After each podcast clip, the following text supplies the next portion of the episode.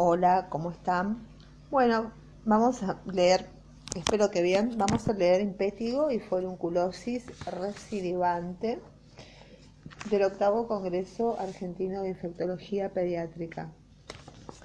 Empezamos con un caso clínico, una niña Celina, es una paciente de 3 años de edad que presenta un cuadro de aproximadamente una semana de evolución comienza con lesiones de impétigo y es medicada con crema antibiótica local. Desmejora clínicamente y el impétigo se extiende generalizándose y agrega fiebre y absceso cutáneo a nivel glúteo. En el laboratorio tenemos glóbulos blancos 18.700, neutrófilos 52,7%, hemoglobina 12,5, hematocrito 39,7, PCR 1,36 y procalcitonina 0,12.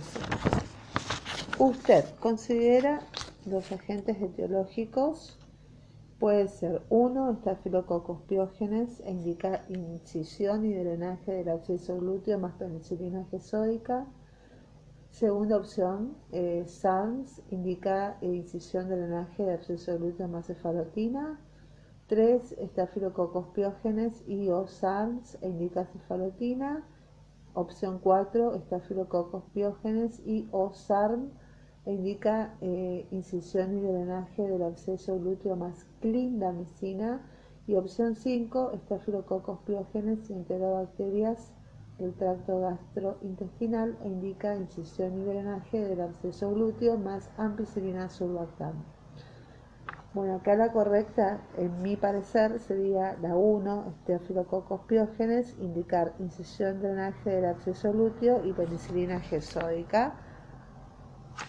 Veremos, veremos qué dice. Los agentes prevalentes de las infecciones de partes blandas en Argentina el manejo terapéutico inicial del impétigo forúnculo de absceso cutáneo y las controversias en el uso de antibióticos en el tratamiento del absceso glúteo, del absceso cutáneo. Bueno, eh, vamos a ver esos temas. Las infecciones de piel y partes blandas. En Argentina, los agentes etiológicos, según la edad, en los menores de un año, el Staphylococcus aureus, 85,4%. En segundo lugar, le sigue el Streptococcus beta hemolítico grupo A en un 3,4%. Y en tercer lugar, otros misceláneos Protosmirabilis, 2%, y Pseudomonas aeruginosa. En la edad de la franja etaria de 1 hasta 5 años, el primer lugar lo ocupa el Staphylococcus aureus, también con 84%. El segundo lugar también ocupa el estreptococo beta hemolítico. Y en tercer lugar, Haemophilus influenza en eh, de tipo B en un 2%. En la franja etaria que va de más de 5 años hasta los 15, en primer lugar está también el Staphylococcus aureus, pero en un 76,4%. Sube un poquito en segundo lugar el estreptococo beta hemolítico y eh, esas dos solamente pueden ser entre los 5 o 15 años eh, los agentes etiológicos, Staphylococcus aureus y Streptococcus beta hemolítico. El Staphylococcus aureus es proveniente, eh, proveniente de la comunidad, porcentaje de meticilina resistencia oscila entre el 42 y el 60-70% y el gen circulante es linaje del ST5 SCCMEC 4A productor de Panton Valentin leucocidina. Muy bien, el impétigo. El impétigo es contagioso, está producido por este, este Staphylococcus aureus o Streptococcus beta hemolítico grupo A. Y el bulloso es por estafilo, el impético bulloso es por Staphylococcus aureus eh, los antibióticos tópicos que se utilizan son la mupirocina y el ácido fusídico. Los antibióticos sistémicos que se utilizan en el impétigo son la cefalexina, amoxiclavulánico o eritromicina, más soluciones desinfectantes.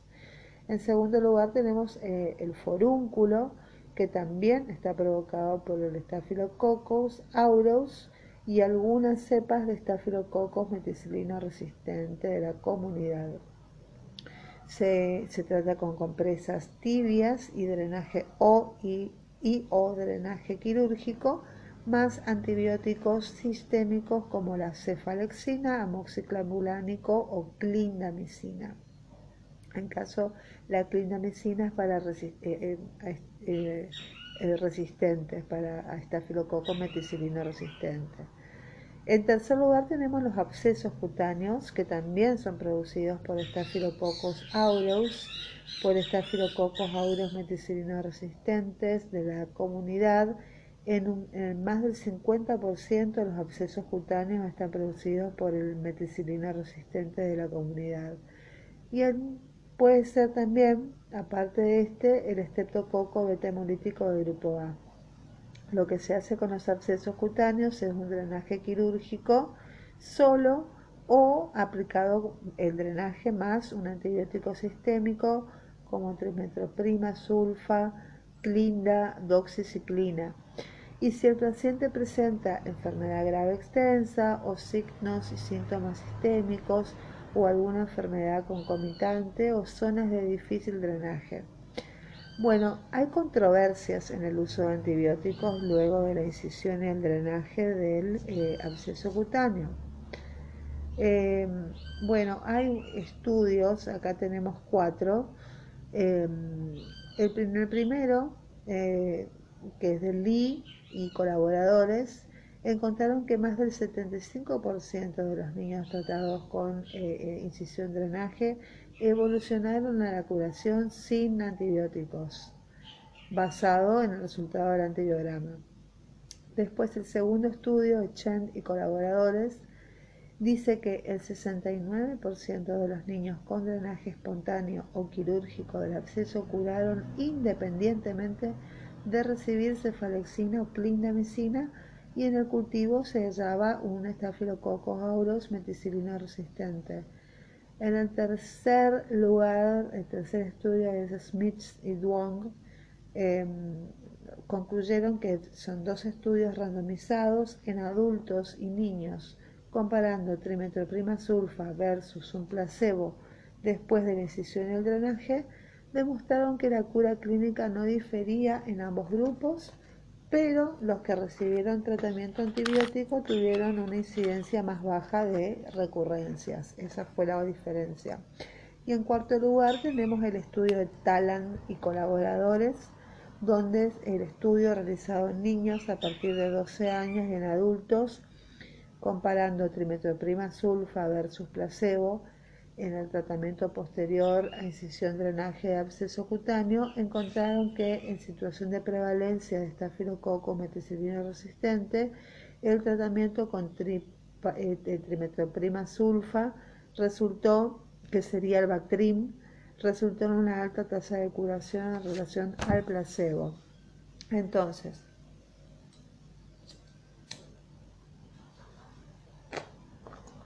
Antibiótico, clindamicina, eh, se usa en 30 a 40 miligramos kilo día cada 6 a 8 horas. Es una excelente, excelente, la clindamicina tiene una excelente biodisponibilidad, resistencia inducible y constitutiva muy variable según el área geográfica. Y con respecto al otro que se utiliza, que es la trimetroprima sulfa, eh, se usan en, dosis de 10 a 20 miligramos kilo día cada 12 horas.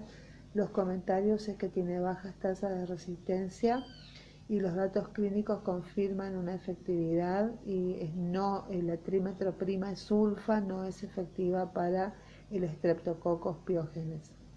En tercer lugar se usa la doxiciclina eh, en dosis pediátrica de 2,2 miligramos kilo día cada 12 horas eh, tiene bajas tasas de resistencia, pero eh, se usa eh, para, mayores de 8 años y es fotosensible. En cuarto lugar, la cuarta opción sería el Linesolid, 30 miligramos kilo día cada 8 horas. Es un antibiótico que tiene una alta sensibilidad, excelente biodisponibilidad, pero es muy costoso. En quinto lugar tenemos la fluoroquinolona, no hay dosis, pero eh, tiene una excelente biodisponibilidad, un amplio espectro, puede desarrollar rápidamente resistencia por mutaciones del ADN girasa. Y eh, por último tenemos a la rifampicina una dosis de 10 miligramos kilo por día.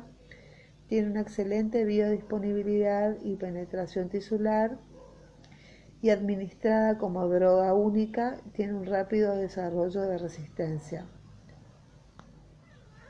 Muy bien, estos antibióticos son los utilizados en el tratamiento de infecciones de piel y partes blandas.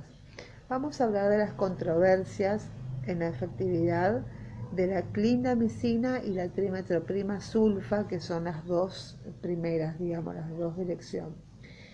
El estudio de, un, eh, Williams y colaboradores encontró que la trimetroprima sulfa, que sería el Bactrim, era menos efectiva que la clindamicina, tanto en el, tratamiento inicial de la infección de partes blandas como en la prevención de recurrencias. Se estudiaron 6.407 niños en quienes se les realizó incisión y drenaje más trimetroprima sulfa. 9% tuvieron falla en el tratamiento dentro de los 14 días y 23% tuvieron recurrencia dentro del año. 41.000 niños a quienes no se les practicó incisión y drenaje y se le administró eh, Bactrim, se demostró que era significativamente menos efectivo que la clindamicina en el tratamiento inicial de las infecciones de piel y partes blandas.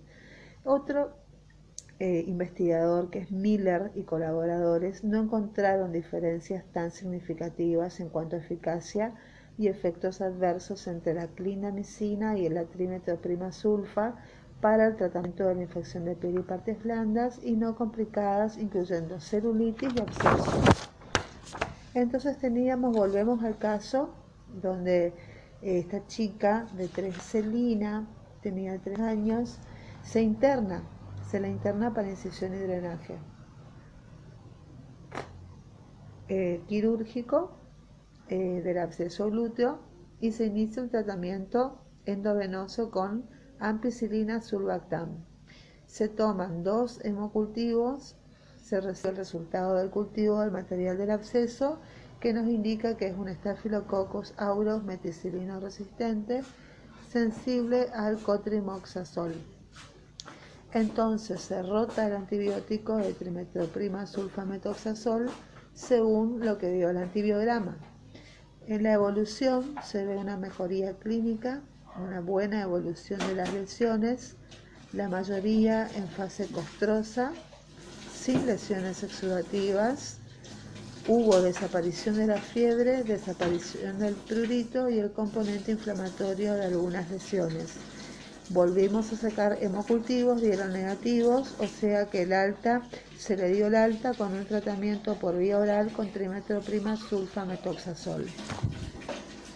Dos meses después vuelve a aparecer la misma paciente con lesiones eritematosas en el, eh, en el dorso del codo. Y aquí se ven las imágenes del día 2, día 3, día 4, día 5 y día 6 y vemos cómo se va extendiendo por todo el brazo izquierdo. Entonces, en el día 7 recibe tratamiento con antibióticos de tópicos, digamos cremas, ungüentos y evoluciona la curación. ¿Cuál es el diagnóstico que se le da a esta niña? El impétigo recurrente. ¿Por qué? Porque tuvo dos o más episodios en el periodo de seis meses. Con el objetivo de prevenir nuevas recurrencias, el médico decide indicar 1. Trimetroprima sulfametoxazol por 14 días más baños con cloroxidina y derivación a la paciente a un servicio de inmunología. En segundo lugar, se eh, indicó un hisopado nasal para detectar una colonización por estafilococcus meticilino resistente más trimetroprima sulfametoxazol, más rifampicina por 14 días. Tercero, aumentó las medidas de higiene personal, familiar y ambiental, administró un ciclo de 21 días de clindamicina y derivación al servicio de dermatología 4. Aumentar las medidas de higiene personal, familiar, ambiental, descolonización con mupirocina nasal y eh, bueno, baño con cloroxidina. Y 5. Trimetroprima sulfametoxazol más rifampicina por 14 días o mupirocina nasal y solicito un hemograma completo con plaquetas y dosaje de inmunoglobulina G, inmunoglobulina M, inmunoglobulina A e inmunoglobulina E. Bueno, ahora vamos a indicar cómo se hace una descolonización tópica nasal y corporal, a quién se debe indicar una descolonización, cómo se usan los antibióticos orales para la descolonización y cuál es el rol del cultivo de detección en las infecciones de piel y partes blandas. Bueno, con respecto a las estrategias para prevenir las recurrencias de infección de piel y partes blandas, la descolonización a través del uso de antibióticos y o antisépticos consiste en eliminar la aportación del estafilococo meticilino resistente en un intento de prevenir recurrencias. Su efectividad varía según los estudios el mantenimiento de la erradicación frecuentemente disminuye en el tiempo y en la práctica existe una amplia variedad de tratamientos de descolonización. ¿A quién indicar descolonización? Bueno, no serían... ¿A quién indicar descolonización? No sería necesario indicar descolonización en el primer episodio, no sería necesario debe ser considerada después de optimizar los cuidados de la herida y las medidas de higiene personal, familiar y ambiental. Y en situaciones de eh, transmisión intrafamiliar, la descolonización probablemente debería ser indicada a todo el grupo familiar. En un estudio, Fritz y colaboradores compara la efectividad de de colonizar solo al paciente o a todo el grupo familiar y en el seguimiento a tres meses la incidencia de infección y piel y partes blandas fue significativamente inferior que en el grupo en el cual se decolonizó solo al paciente. Las estrategias para prevenir recurrencias eh, de infección de piel y partes blandas es, eh, bueno, la pregunta es, ¿se utilizan antibióticos orales para decolonizar? Estos quedan reservados solo para el tratamiento de una infección activa. Los antibióticos no hay estudios concluyentes en cuanto a su eficacia para decolonizar y generan una emergencia de organismos resistentes y son tóxicos. Entonces, ¿cuál es el rol de los cultivos en el manejo de las infecciones de partes blandas recurrentes? Se recomiendan cultivos de detección previos a la decolonización, pero no son necesarios si se ha documentado que al menos una de las infecciones previas ha sido ya por estafilococos meticilino resistente. Entonces, en el, caso, en el caso clínico de uno de Celina de 3 años, se solicitó un dosaje de inmunoglobulina G, inmunoglobulina M, inmunoglobulina A e inmunoglobulina G e, que eh, resultaron eh, normales. Se optimizaron las estrategias de higiene personal, higiene familiar, higiene ambiental. Se indicó una decolonización con mupirocina tópica nasal y decolonización corporal con baño con clorexidina. Y fue evaluada por dermatología, quien diagnosticó una dermatitis atópica e indica tratamiento para la misma. Y al momento la niña lleva un año libre de recurrencias. Muy bien, esta es la primera parte. Espero que volvemos eh, en el próximo episodio. Vamos a seguir hablando de casos clínicos. Eh, que tengan un hermoso día, cuídense y que tengan un excelente día. Bye bye.